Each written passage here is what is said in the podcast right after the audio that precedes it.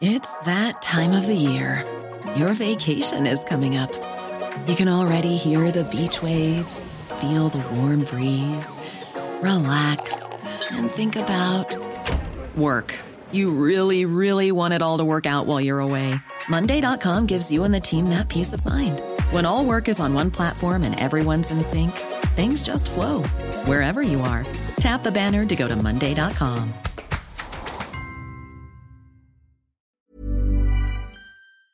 Les propos de l'ambassadeur de Chine en France qui provoquent une crise diplomatique, une affaire révélée par Mediapart impliquant Kev Adams, Gims ou encore cette peluche. Voici donc les deux sujets à la une aujourd'hui. Salut c'est Hugo, j'espère que vous allez bien.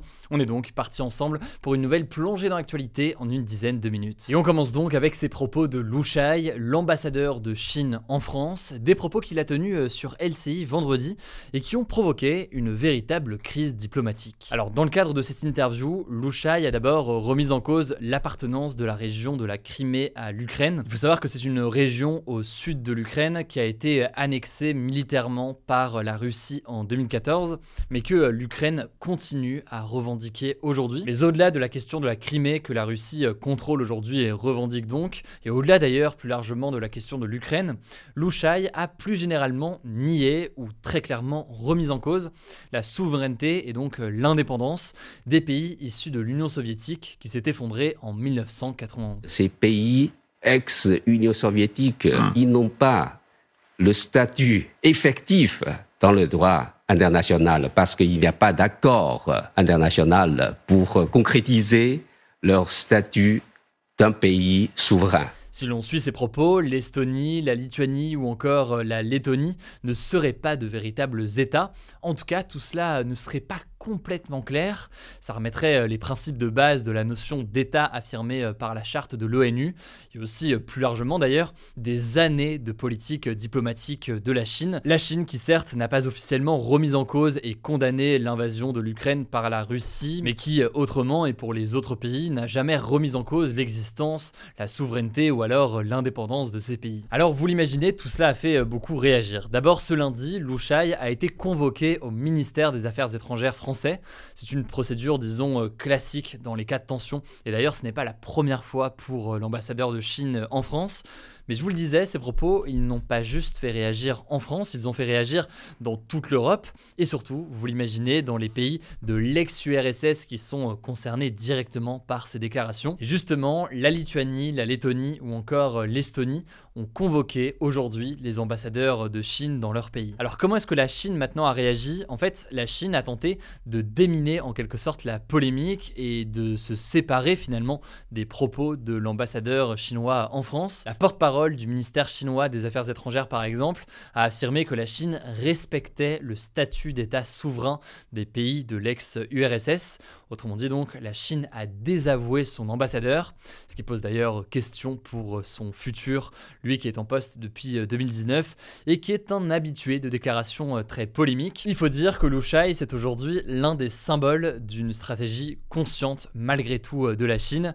C'est ce que l'on appelle la diplomatie du loup guerrier. Alors en quoi ça consiste? Eh bien en fait, faut bien comprendre qu'alors que la diplomatie c'est généralement quelque chose de très policé, en tout cas en apparence, avec des termes bien choisis et bien mesurés, eh bien plusieurs diplomates chinois choisissent ces dernières années d'aller dans une rhétorique davantage de la confrontation, se montrer donc très offensif, notamment sur les réseaux sociaux, mais aussi donc, vous l'aurez compris, dans le cadre d'interviews euh, dans les médias. Il y a deux ans par exemple, Louchaï avait euh, insulté le chercheur français euh, Antoine Bondaz sur Twitter. Il l'avait traité de petite frappe et de yen folle ou encore de troll idéologique.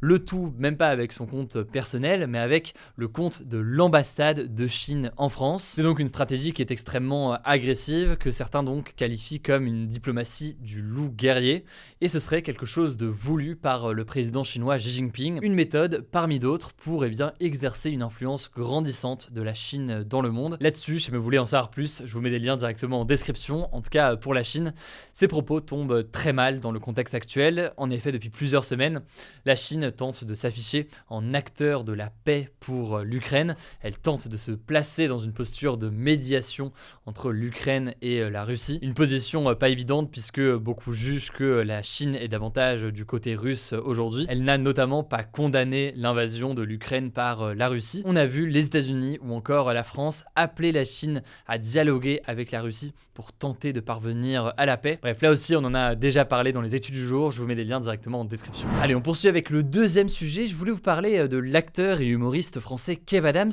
qui est au cœur d'une vive polémique après avoir fait la promotion du financement d'un film en NFT. Alors, je vous explique ce qu'il en est. En fait, ça fait euh, plusieurs mois que Kev Adams, l'une des personnes à l'origine du projet, mais aussi euh, d'autres personnalités comme Camille Lelouch, Gims ou encore Dajou, font la promotion d'un nouveau film d'animation à gros budget un film qui s'appelle Plush ou Plush. Alors ce film n'est pas encore sorti, ni même encore produit, mais son concept est inédit. Il est censé être financé uniquement à partir de NFT. Très concrètement, de quoi parle-t-on euh, Comment ça se passe? Eh bien en fait, une société qui a été créée et qui s'appelle Illuminart euh, vend eh bien, plus de 50 000 NFT. Chaque NFT, en l'occurrence, c'est une image de nounours et chaque NFT, donc chaque image de nounours, eh bien, vaut 1250 euros. C'est NFT, ces images, elles coûtent donc 1250 euros. Elles peuvent être achetées uniquement avec des crypto-monnaies et plus précisément avec l'Ethereum, qui est la deuxième plus grosse crypto-monnaie aujourd'hui après le Bitcoin. Et l'idée, c'est que toutes les personnes qui achètent eh bien, l'un de ces NFT ou plusieurs de ces NFT deviennent coproducteurs du film. En gros, ils investissent finalement dans le film en donnant donc 1250 euros par NFT. Ça leur donnerait le droit d'être coproducteurs, mais aussi de toucher, je cite, 80% des profits réalisés, donc euh, les gains potentiels qu'il resterait une fois enlevé toutes les dépenses pour faire le film. Ça c'est donc sur la théorie, sauf que euh, dans la pratique, eh bien, selon le site d'investigation euh, Mediapart qui a enquêté sur le sujet, eh bien, après plus d'un an de promotion, le projet est toujours au point mort, alors que le film était en théorie censé sortir cet hiver. Très concrètement, c'est quasiment 800 personnes qui auraient acheté ces NFT pour un total donc amassé d'environ 1,5 million d'euros, mais toutes auraient perdu la quasi-totalité de leur argent, puisque ces NFT ont chuté en valeur au fil du temps. Et surtout, eh Illuminart a annoncé que le film se ferait uniquement si tous les NFT étaient vendus, les 50 000 donc. Or là, eh il y en a moins de 1000 qui ont été euh, vendus.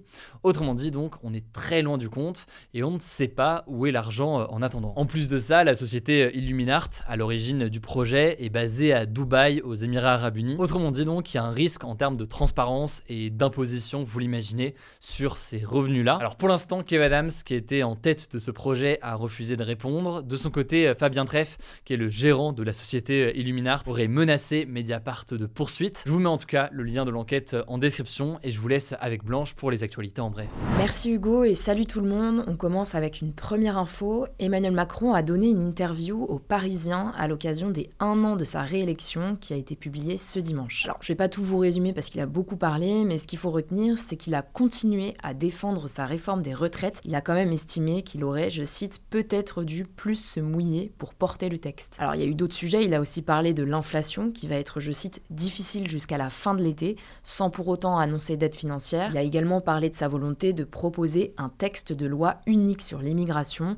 Enfin, il a parlé du service national universel, le fameux SNU, qui selon lui ne pourra pas être obligatoire. Deuxième actu, pour protester contre la réforme des retraites, la CGT Énergie menace de couper le courant lors de prochains événements en France, comme le Festival de Cannes, le Festival d'Avignon, le tournoi de tennis Roland Garros ou encore le Grand Prix de Formule 1 de Monaco. En tout cas, la CGT a promis, je cite, 100 jours d'action et de colère en réponse aux 100 jours d'apaisement qu'Emmanuel Macron a évoqué dans son allocution la semaine dernière. Le syndicat a déjà revendiqué jeudi dernier deux coupures de courant à l'aéroport de Montpellier et dans un collège de l'Hérault à l'occasion d'un déplacement d'Emmanuel Macron. On suivra ça. Troisième info, ce samedi, entre 4500 et 8200 personnes ont manifesté contre le projet de construction de l'autoroute A69 entre Toulouse et Castres dans le sud de la France. En fait, cette autoroute a pour but de réduire d'une vingtaine de minutes le trajet entre les deux villes, qui est aujourd'hui d'environ 1h15. Le truc, c'est que selon les opposants au projet, la construction de l'autoroute pourrait détruire ou abîmer 400 hectares de terres agricoles,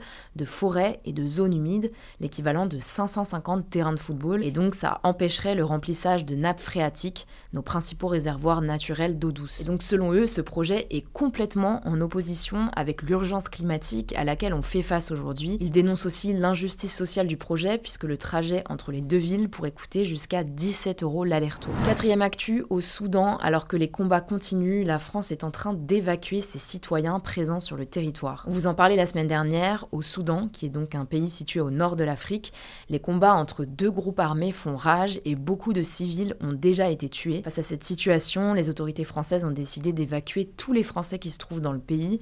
Le truc, c'est que c'est une opération assez complexe. Pour l'instant, plus de 400 ressortissants français ont été évacués par la France et plus de 1000 Européens au total. L'ambassade de France à Khartoum, la capitale, est fermée jusqu'à nouvel ordre.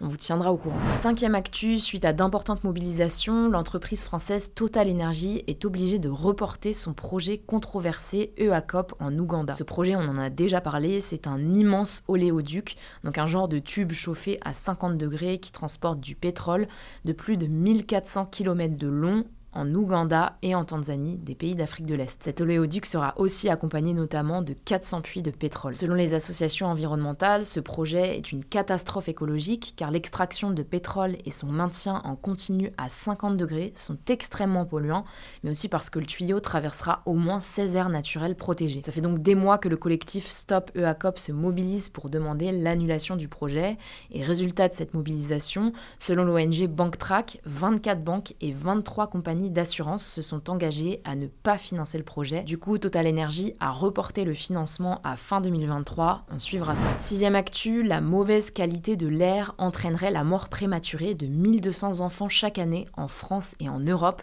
selon un rapport de l'Agence européenne de l'environnement publié ce lundi. Ce sont les particules fines qui pénètrent profondément dans les poumons qui représentent la forme de pollution de l'air la plus grave et les enfants sont particulièrement touchés à cause de leur petite taille qui les rapproche notamment des pots d'échappement des voitures. Alors, c'est important de souligner que la situation en Europe reste globalement meilleure qu'ailleurs dans le monde, et d'ailleurs l'AEE e avait noté dans son rapport de novembre que l'Union européenne était sur la bonne voie pour réaliser son objectif de réduction de plus de 50% des décès prématurés en 2030 par rapport à 2005. Dernière actu, dans la nuit de ce dimanche, des aurores boréales ont illuminé le ciel français, un phénomène assez rare dont les habitants du nord, de la Bretagne, de l'Auvergne et de l'Alsace ont pu donc profiter. Ces aurores boréales sont dues à des interactions entre certains gaz venus du Soleil et le champ magnétique de la Terre.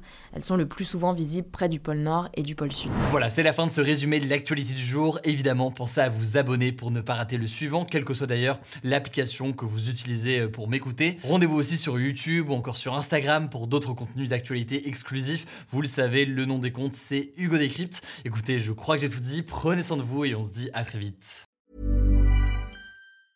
Mom deserves the best, and there's no better place to shop for Mother's Day than Whole Foods Market. They're your destination for unbeatable savings, from premium gifts to show-stopping flowers and irresistible desserts. Start by saving 33% with Prime on all body care and candles. Then get a 15-stem bunch of tulips for just $9.99 each with Prime. Round out Mom's menu with festive rosé, irresistible berry chantilly cake, and more special treats. Come celebrate Mother's Day at Whole Foods Market.